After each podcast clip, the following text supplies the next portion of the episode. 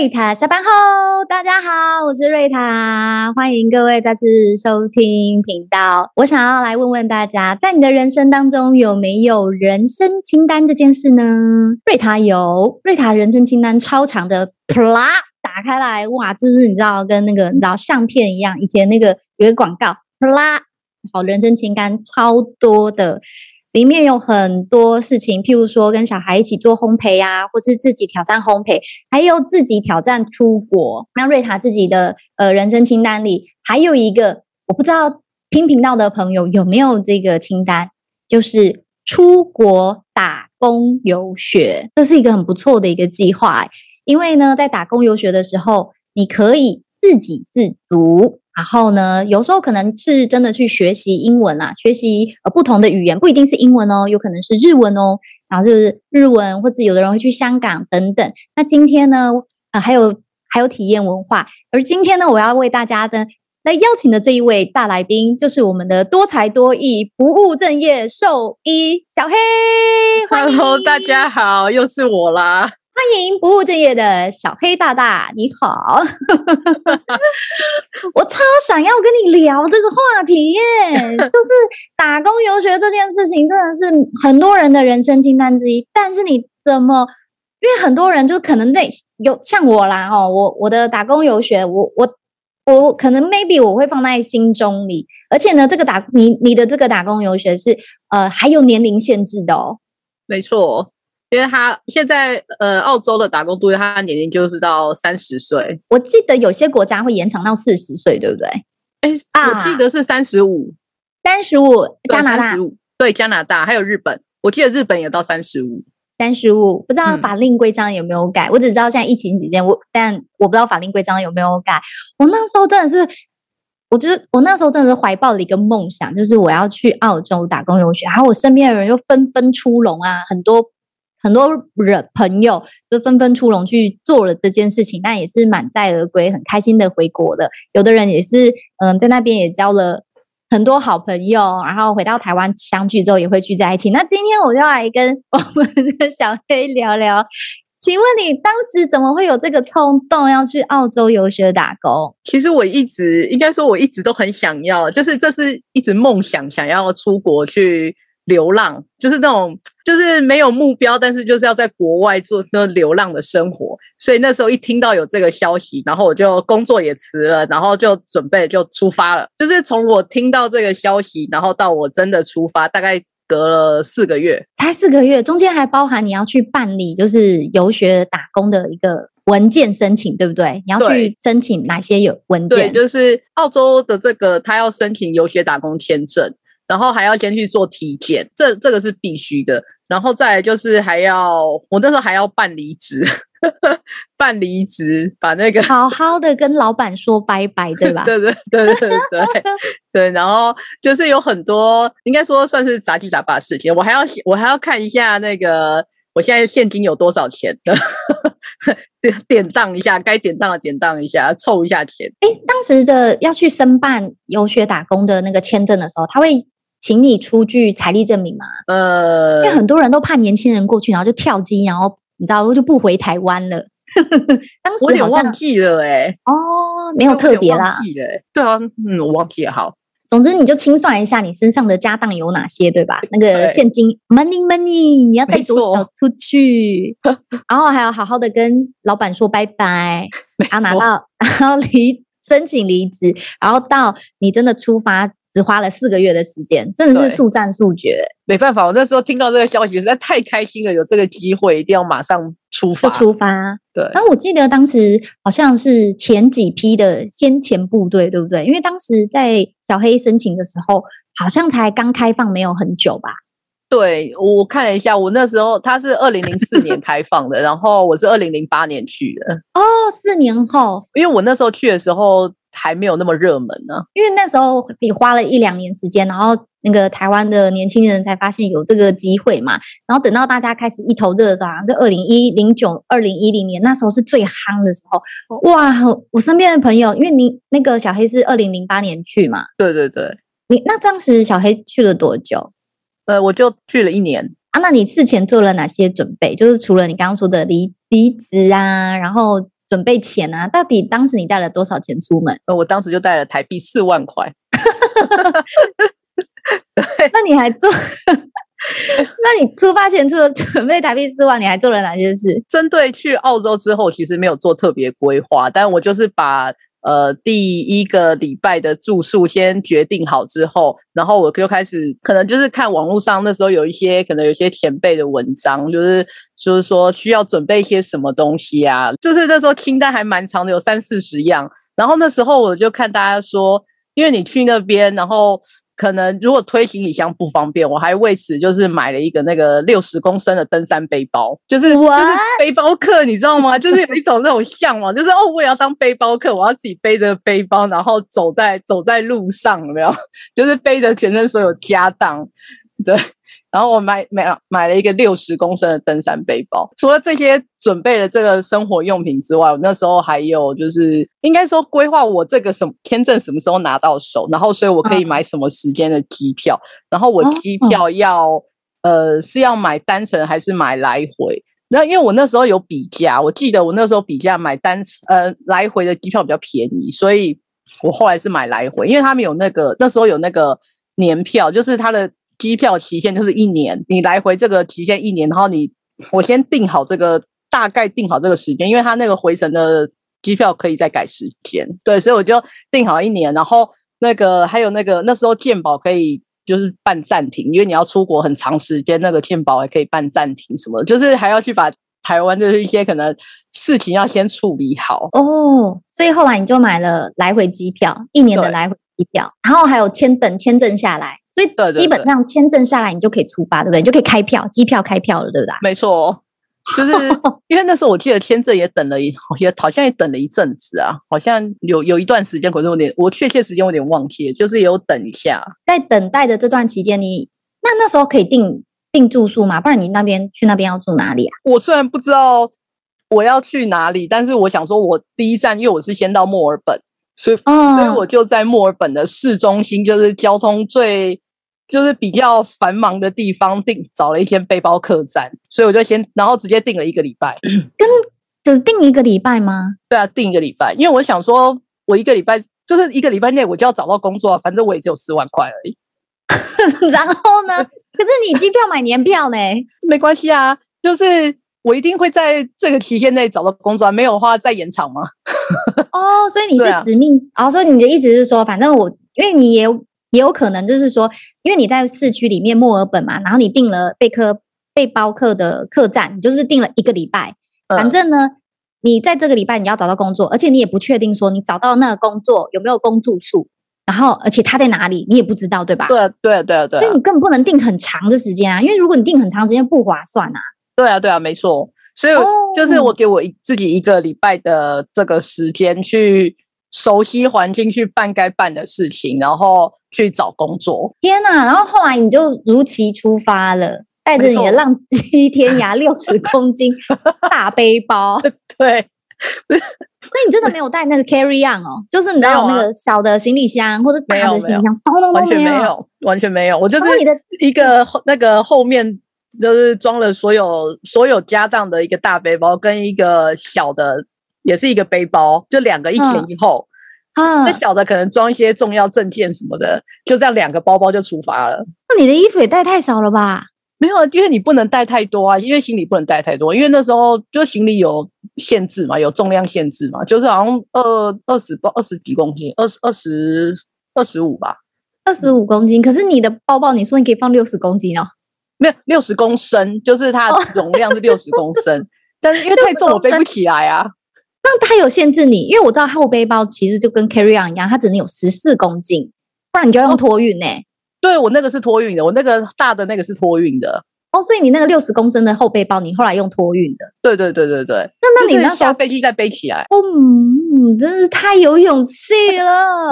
没有，你不觉得就是人家前那个，你就看那个外国的那个背包客，就是后面一个大背包，然后前面一个小背包，走在路上就觉得哇，好帅哦，这就是背包客，我也要。你也真的太背包客了吧？完全就没有那种旅游的感觉，就是真的是就完全的冒险泛滥的那种感觉。就是我要去流浪啊，对不对？我、哦、我的目的是我要去流浪，所以我要让我自己是随时可就是很好行动的状态，很随时 ready，OK、okay, go 这样。对对对，哇，一切都是事实证明，就是那个二十五这个六十公升大标实在太重了，所以我后来就自己在 在澳洲直接买了一个行李箱。你是买了一个大的二十？二十寸的那种大行李箱是吗？哎、欸，我后来买的是一个那种软软式的的那个行李箱，但是是可以拖的哦。因为我后来 我好像对，我不知道好像不知道三个月吧，三个月还是四个月之后，我就觉得哦，好累，我干嘛虐待自己的？然后我就去买了一个那个大的那个 那个行李箱。哦，你就好，你就带了一个一个很大的 baggage 就对了。我的老天鹅啊，那那你真的是什么东西都，而且。重点是因为你觉得你那时候要背的时候，你的衣服也不能带太多，你个人的物品真的不能带太多，你只能很很重点式的带耶。所以我说那时候有一张有一张清单，好像列了三四十样东西吧，然后就可能小的从牙刷、牙膏，然后肥皂啊，然后到衣服，冬天的衣服、夏天的衣服，什么都有，什么都在里面。对，然后都是重点。然后那你到了那边之后。呃，你有如期在一个礼拜内找到工作吗？我比较好奇，因为你是在墨尔本，因为我听人家讲，他们第一站通常都是我我听到的那个盛行的年代是二零零九年跟二零二零一零年，那时候大家都疯狂说我要去博斯，可是你去到墨尔本，你所以你真的有在那个礼拜就是达成你的目标，就是找到工作吗？没有，我我去了第一个礼拜，然后去好像三四天，然后因为我之前有一个。朋友他就是已经在澳洲打工度假，然后他那时候听到我去，他就说：“不然我们先去玩吧。”我就说：“好啊。”然后我才待了好像第三天还是第四天，就跟我朋友出去玩了。我们就去了那个塔斯马尼亚，就玩了一个礼拜，就是省吃俭用的玩。嗯、省吃俭用到底要怎样才能省吃俭用啊？因为你才带，你刚刚说你带四万块出去、欸，哎，对啊，我记得那边物价很高、欸，哎，呃，就是他们如果去餐厅吃的话是蛮贵的啦。但如果说自己在那个超市买东西的话，就算是算是还好。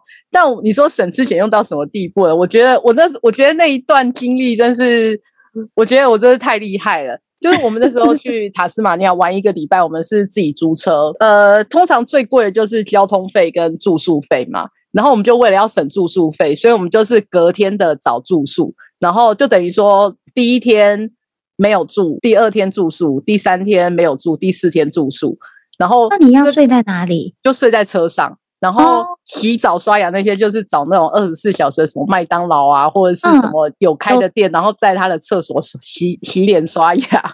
对，好困难哦。对，然后吃去那个超市买了一条买了一条白吐司，然后配什么呢？嗯、配生高丽菜。我们就是买了一颗高丽菜，就是每一餐克几片。配吐司，嗯、我们台湾这炒高丽菜的那个高丽菜硬邦邦那个吗？对啊，那个不是给杨妹妹吃的吗？就是那个可以放啊，那个不怕坏，每天剥两片叶子吃啊。它跟它跟那个罗勒不一样，对吧？不一样啊，对啊。哦，那个罗勒不离开冰箱，它就会软软烂烂，就烂掉了。其其实其实，在澳洲是还好，因为他们那个比较干燥又比较冷一点，拿出来没有那么快烂掉。但是我们那个高丽菜是非常耐放的，不用放冰箱，也不用担心它坏掉。哦然后你就买一大颗，反正一条吐司，然后两个人就这样子凑合凑合过了四天。我们那时候有四个人一起去玩，都坐在同一台车里面，都是女生吗？啊、八卦，男生女生都有。哇哦，没有，我都觉得天哪！我我们那时候那个时间真的太厉害了，我是觉得哇，我好佩服我自己哦。现在想都觉得不可思议。幸好我觉得，因为你有说到，呃，有一天住宿，然后隔一天不住宿，再隔一天住宿，然后没住宿的时候坐在车睡在车上这件事情，我觉得幸好你们有车上是有男生的耶。如果没有男生的话，很危险呢。你怎么如此之大胆啊？你们四个人，可是我们那时候觉得澳洲的治安还不错啊。我觉得是你们太幸运了，各位听频道的朋友，千万不要模仿啊！真的要审慎行行，就是你知道审慎思考之后再做这件事情，因为真的，我光是自己哦，去我自己去日本玩。然后自己一个人去出去的时候，人家都会很担心啊，一个女生出去玩很危险啊。我想说啊，你是你到澳洲去了，对不对啊？你有跟另外一个女生朋友会合嘛？我想说你们两个女生会合应该就蛮安全的。然后，哦，结果你还跟我说你睡车上，真的是哎，随便一个人过来敲你的玻璃，你都会被吓死吧？还我们有被敲过两次玻璃，就是一次是警察，一次是警察，他问我们为什么。为什么？对，为什么你们在这里？然后这个时间在这里在干嘛？而且又是。另外一次好像是路人甲吧？嗯嗯，好危险哦！那你们呃，这四个人都是台湾人吗？对对对对对。哦，不要模仿啊！等等等等，这只是纯粹人生经验啊！等等，真的真真真的没事，不要模仿。对。那那经过这四天之后，这这这段真的是还蛮特别有趣的一段经历耶。那那这四天过后，这四天过后玩一个礼拜。哇，你不是说这一个礼拜你要找工作吗，姐姐？对对，就是，可是想说啊，要要玩，要去那边玩，当然要好好玩，要玩得尽兴嘛。所以我们就说我们省吃俭用啊。哇，所以你们都只是当地去当地的呃，你们因为你说玩嘛，我就会蛮好奇的，就是你刚刚说的那个地点，那它离墨尔本很远吗？呃，它是澳洲南边的一个小岛，就是去，嗯、要么就是坐船，要么就坐飞机。但是它是一个景色非常漂亮的一个小岛。哦，所以其实你们就花很多的时间在浏览当地的景色，对不对？对。所以你还特地从墨尔本，你又搭了飞机，然后或是你当时就是坐飞机，然后再飞到那个小岛去。对对对对对。那你原本在墨尔本租的那个房子，就等于你没入住了嘛？对啊，可是他们可以延期啊，我就是我改时间，哦、对，我就把它改到，就是改到我玩回来之后的时间。厉害厉害，真是时间时间管理达人。然后你们后来呢，有再找到工作吗？因为你说你玩了一个礼拜嘛。对，就是刚好这个礼拜，应该说刚好，因为刚开始去澳洲的时候，有很多的申，有很多东西要申请啊，像是申请税号啊，然后申请一些。那个银行银行账户啊，有的没的，然后刚好这些都是需要时间等，因为税号没有下来的话，我也没有办法找工作，所以刚好我们去玩这个礼拜，然后就顺便等那个税号，所以我们在玩这个玩完这个礼拜结束的时候呢，我们大家都有税号了，我们就就后来我们就直接各奔东西，各各自去找工作。对，所以当时小黑你是拿到税号之后，你也是在。一样在墨尔本的那个住住宿的旅馆里面，然后就等，就是打工度假。这个就是你要找那种工作啊。其实你去那个背包客栈，他们有那个公布公布栏，然后你就去找看，说有没有哪里有有需要人的，你就打电话去问问看。所以我们其实那时候在玩的时候，我们也就是也会边找说看这个岛上面这边有没有什么需要需要工作的机会，有没有工作机会？对对对，我们就是边也是边玩边看呐、啊。对，然后后来公告栏上看到一个那个农场的工作，但是他不是在墨尔本，他是在墨尔本的算是很郊区的地方嘛，就是农场的工作。然后我一个朋友就是到博斯，他是博斯。找到工作，然后另外一个就是去那个北边的那个叫什么？现在那个黄金海岸那个附近那边啊，找到工作。对啊，所以我们就玩完之后，然后大家就散了。哇，玩完之后，反正你就是直奔墨尔本的那个旁边的农场。对啊，其实其实去澳洲打工度假其实还蛮长，就是可能这两天我们是玩在一起的。就是我们可能在背包客栈认识谁谁谁，然后我们就约好说，哎，我们那我们这今天就明天我们就一起走什么行程玩一玩，然后这个时间结束了，然后我要去下一个地方，然后他也要去下一个地方，然后就散了。所以就是你可能每一次玩的那个伴，就是旅伴是不一样的，对，都是很临时的。哎，这个很挑战哎，我觉得超挑超级挑战人性的。他们都是台湾人吗？没有没有，不一定不一定，就是你看背包客栈遇到谁啊？所以小黑，你都遇到谁？因为你像第一次的时候，你是你说那些的人都是台湾人嘛？有一个女生是你本来就认识的，呃，另外两个人是你没有没有这些这四个人，我们是本来就都认识的哦，哦，那就好，那就好。对，这但是嗯嗯，就后来就是后来，因为我们后来就分开了嘛。其实因为我觉得，呃，分开一个人旅行比较可以，你你会比较愿意去敞开心胸去认识其他的。其他的人，那如对，那如果说我们一直都结伴同行的话，我觉得就比较不容易想说要去认识其他人了。所以我们那时候就就大家各各奔东西。哇，对啊，其实我那时候其实遇过香港的、大陆、韩国，然后澳洲本地，然后英国也有。哇哦，就是还哎，还有那个欧洲。欧洲欧洲的国家，但是我现在有点想不起来。可是欧洲国家，你可是欧洲国家，你们聊的时候也也是用英文聊嘛？因为他们不是很不喜欢讲英文。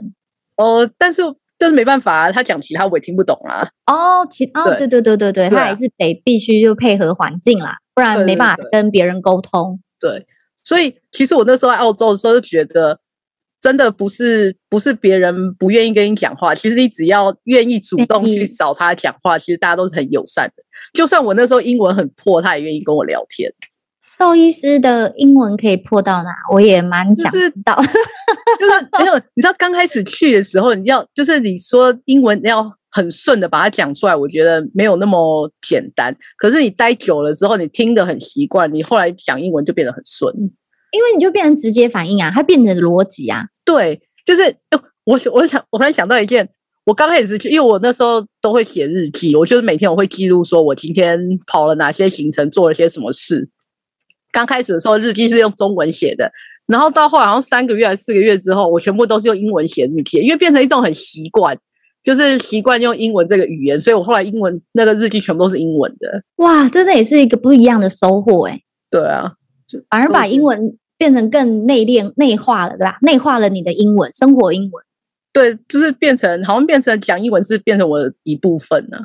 生活上的一部分，其实本来就是本来，其实小黑出发的时候，只是因为你喜欢想要流浪的感觉，你想要去冒险，你想要去尝试跟体验不一样的文化，然后而且这中间你也是自自给自足的方式嘛，就是你自己自己赚钱，然后自己有了旅费，然后去浏览阅历，然后认识不一样的人，不一样的朋友。我觉得反而。学英文这件事情不是你最主要的原因，因为好多人都觉得我要去，我要出国，我就是要学英文，我要把自己丢在那个环境里面，然后我让我自己英文变得更好。其实你反而跟别人不一样的地方是，哦，反而因为是你要跟别人沟通，跟别人相处，然后英文变成你内化生活上的一部分，也是一样。反而这是一个，就是赚到的地方吧。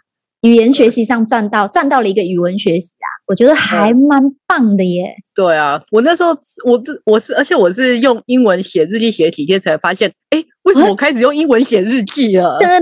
对啊，哎，发生什么事了？我我就是几天之后才才意识到这这个不一样，就是这个改变。我就觉得哦，那难怪人家都说你要把自己丢到那个环境，环境对才会就是你就语言就会变好。可是我觉得。你说真的要学语言的话，除了把自己丢到那个环境以外，是你要主动去增加你自己讲那个语言的机会。如果说你去那边，然后你都还是找台湾人讲话的话，那就没有用啊。对，的确的确，因为你不尝试的主动沟通，你永远都不知道要怎么沟通，你就只会用中文去去跟你熟悉的人说话。那小黑在这段时间里面，你做了哪些工作？哇，好好奇。哦，我其实工作。我第一份是就是去农场嘛，然后在农场那个时候，就是他们还蛮看季节，所以我在农场我就有做过，呃，帮萝卜除杂草，然后捡葡萄，呃，帮那个杏仁树除枝，我觉得是还蛮特别的体验啊。就是我我跟我妈讲这件事的时候，我妈说什么？你在台湾，我连那个打扫我都不 不敢让你做，你去那边帮人家就是做除杂草工，对啊，除草。有没有搞错啊？啊但但我觉得就是真的很不一样啊。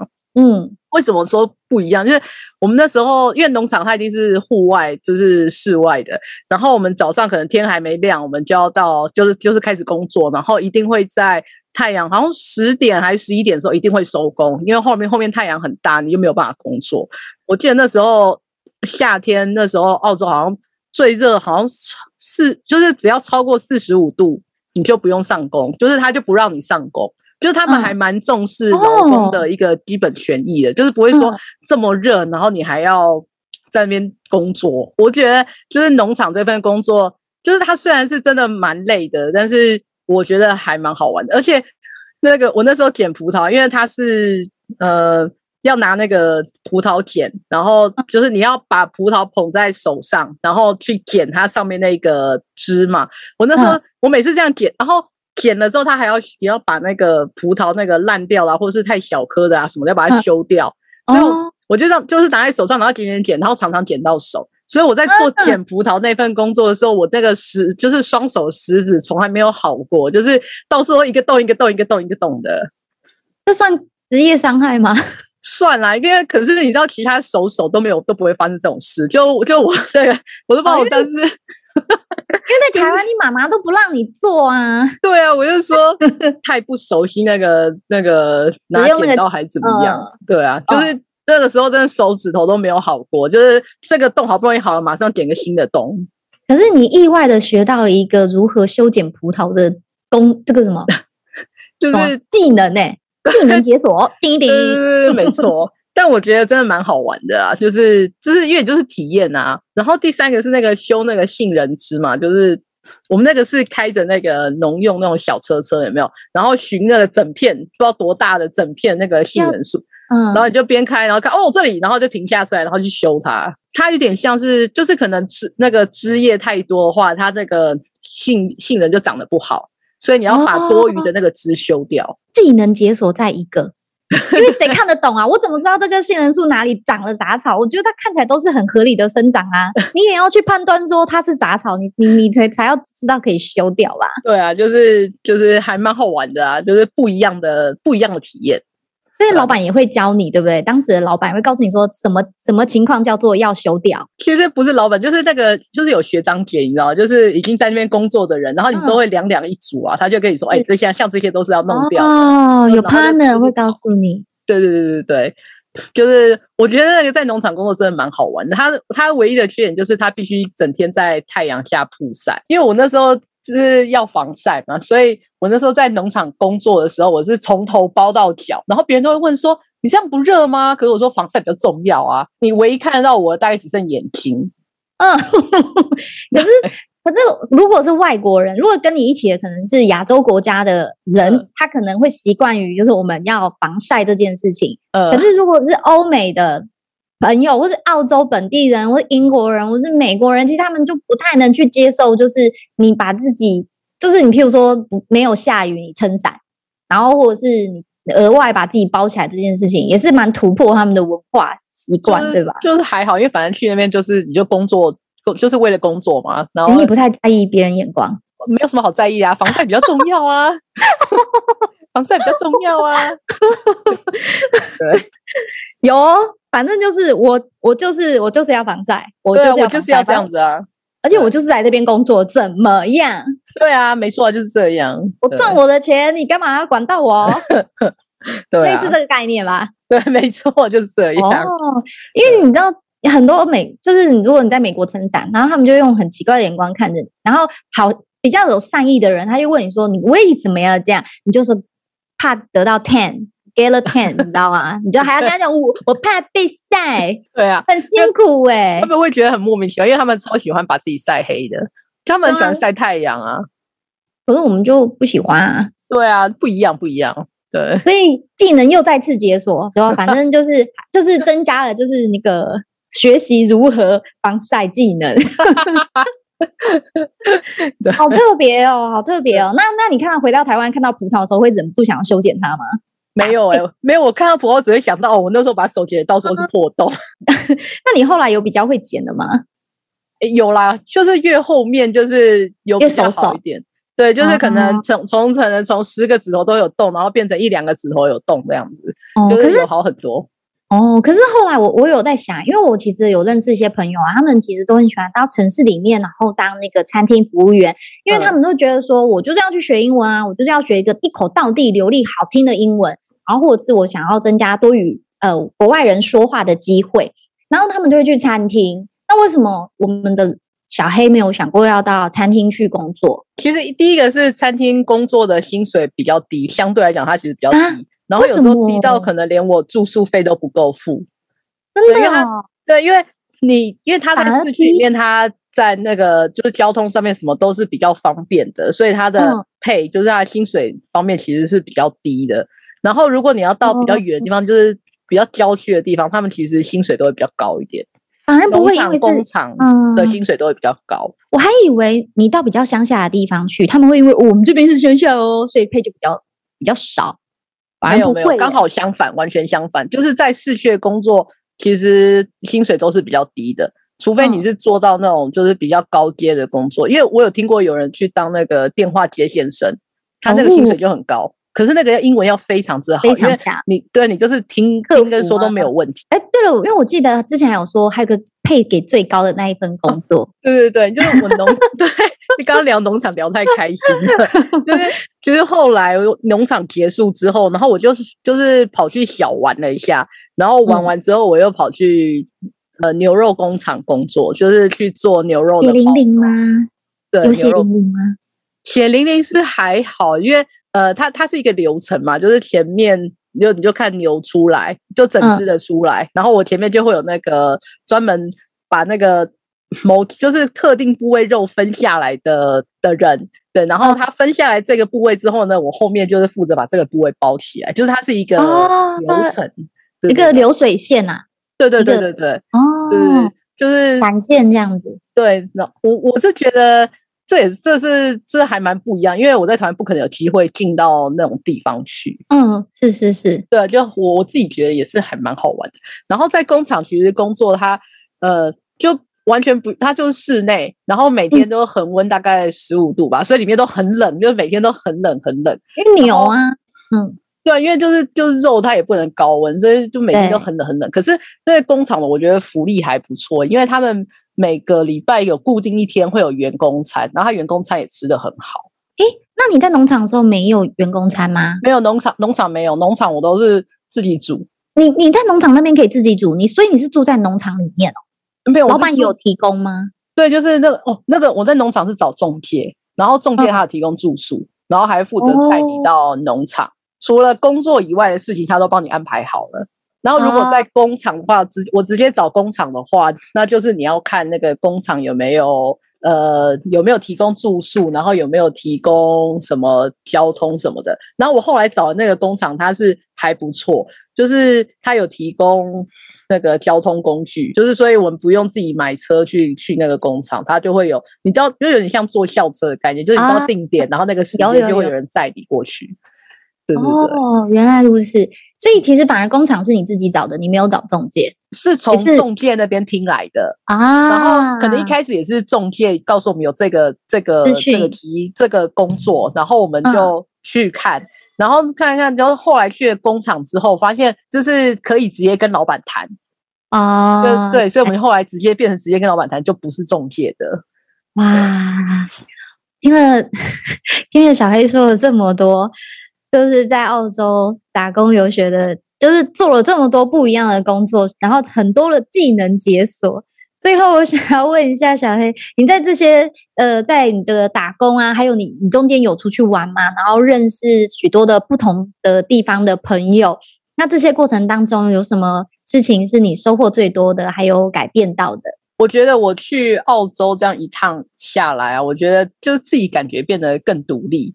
对啊，然后我觉得看事情的眼光就不会没有就没有那么局限呐，就是可能会用更多不同的角度啊去看事情，就是我觉得这对来讲是差异蛮大的，就是感觉就是接受度跟包容度都更开阔了。嗯，没错，因为你看过的事情就更多更不一样了。对，反正反而能更容易接受到你听到的许多的事情跟资讯。嗯，没错，然后也更独立。譬如说，在家都不用做事，可是出去做了很多事。因为我现在有做事，我现在有做事，以前真的很少，以前真的很少。对，哇哦！那我想要再问一下，最后最后就是有什么呃，如果对于听频道的朋友，如果有想要出国留学打工的话，你有什么建议可以建议他们的吗？我觉得去。打工度假一定要把自己的就是金钱这个部分规划好，就是千万不要让自己就是身无分文，然后在那边很可怜的，就是求助无门。金钱要规划好，再怎么样，你回程机票要先准备好，然后你再把钱花到光也没关系。今天超级感谢小黑来跟我们不务正业的小黑，又多才多艺的小黑来跟我们分享我们他在澳洲游学打工的点点滴滴，也让我们听到很多收获很多。今天我们的频道就在这边告一个段落啦。如果你喜欢我们的频道，记得要按赞、订阅、加分享，对我们来说就是最大的动力。瑞塔下班后，我们下次见，拜拜，拜拜。